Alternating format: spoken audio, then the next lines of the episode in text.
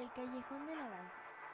Justo a un lado del Mercado de la Merced se halla un espacio que en tiempos del virreinato se conocía como el Callejón de la Danza o Cueva de los Nahuales, que por mucho tiempo mantuvo en completo control terrorífico a los habitantes de aquella época, quienes aseguraban estaba poseído por sus fuerzas demoníacas.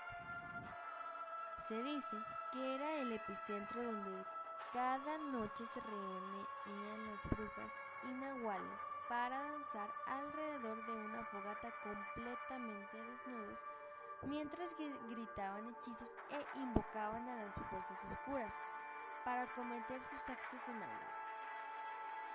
Estos cantos siniestros mantenían aterrados a los vecinos, quienes se escondían en sus hogares.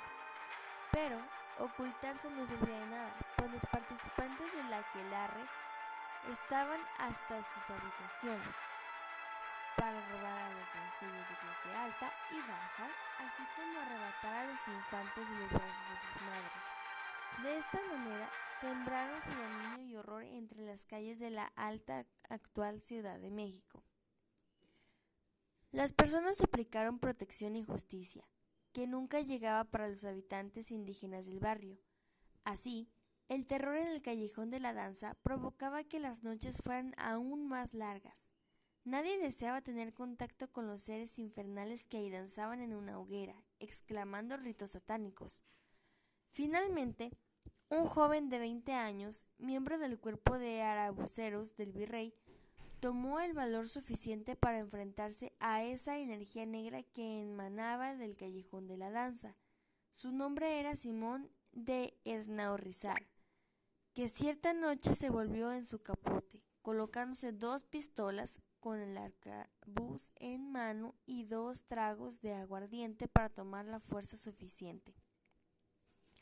Así partió hacia la cueva de los nahuales, donde vio a hombres y mujeres completamente desnudos, pintarrajeados y con plumas pegadas a la piel, quienes exclamaban gemidos mientras saltaban alrededor del fuego. Como pudo, entró en medio de esa multitud y sus armas comenzó a darse cuenta que no se trataba de seres sobrenaturales.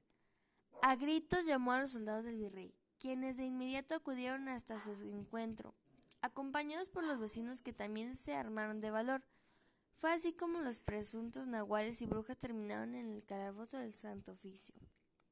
Para entonces, la, la ley rescató a las féminas e infantes secuestrados por estos criminales, quienes los obligaban a pedir limosna en las calles. Estaban en las condiciones críticas, pues además los mantenían sin alimento.